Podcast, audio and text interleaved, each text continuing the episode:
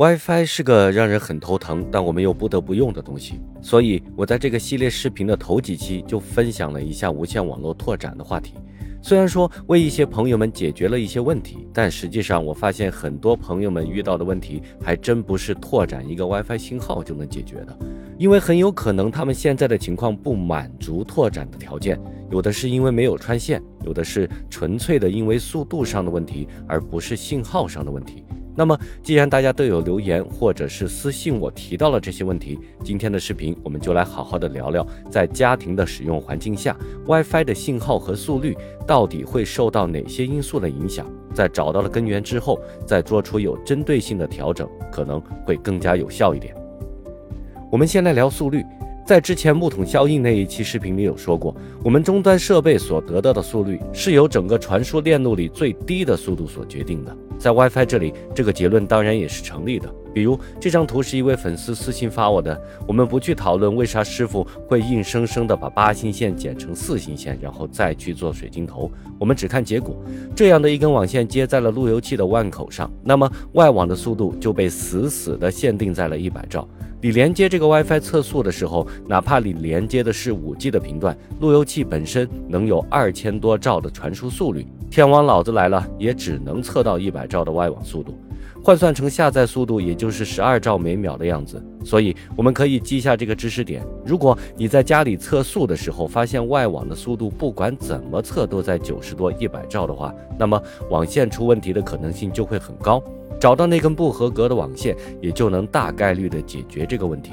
另外，如果我们的无线网卡它本身支持的速率就不高，比如只支持到四百三十三兆，那么这个设备在理论上也只能跑到四百三十三兆的速率，在实际情况下，差不多也就是两百兆左右的速率。这也是木桶效应的另外一个实际应用。但很多人都会忽略掉这一点，也是为什么手机连接 WiFi 测速速度跑不到千兆。只有六百多兆的实际原因，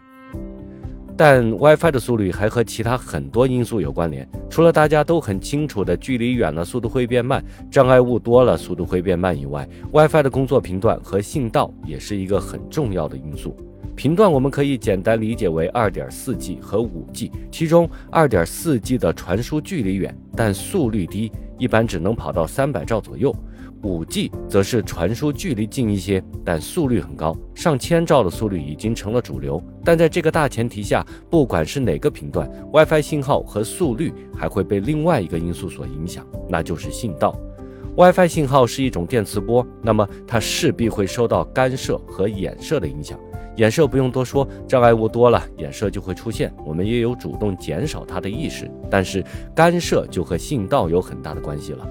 每个信道都有固定的频率，所以如果你身边的 WiFi 信号很多，但很不巧的，他们的信道和你家里 WiFi 的信道是相同的，那么干涉现象就很容易产生，从而影响到传输速率。虽然说 5G 频段下这个问题不太容易发生，而且现在的路由器基本上都会自动的去选择最优的信道，但归根结底来说，信道和其他 WiFi 重合也是影响速率的一个因素。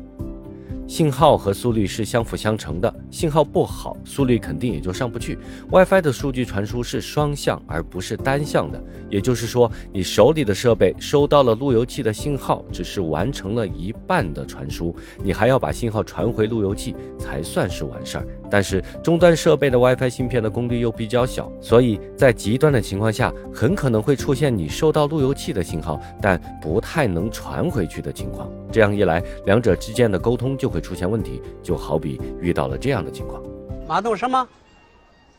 马冬梅？什么冬梅啊？马冬梅啊？马什么梅啊？行，大爷，你先凉快吧啊。好嘞。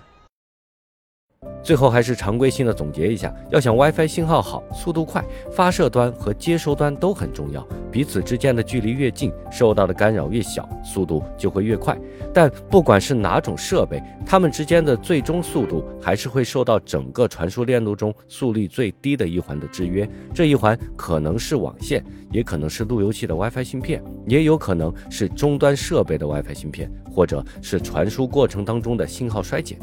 要想用好 WiFi，发射端和终端之间的距离越小越好，这应该是我们在日常生活当中最容易做到的解决办法了。如果做不到怎么办？呃，要不我们还是考虑一下网络的拓展吧。完了，这期视频白做了，但还是请大家多多关注我，顺便也来个三连。我们下个视频见，比心。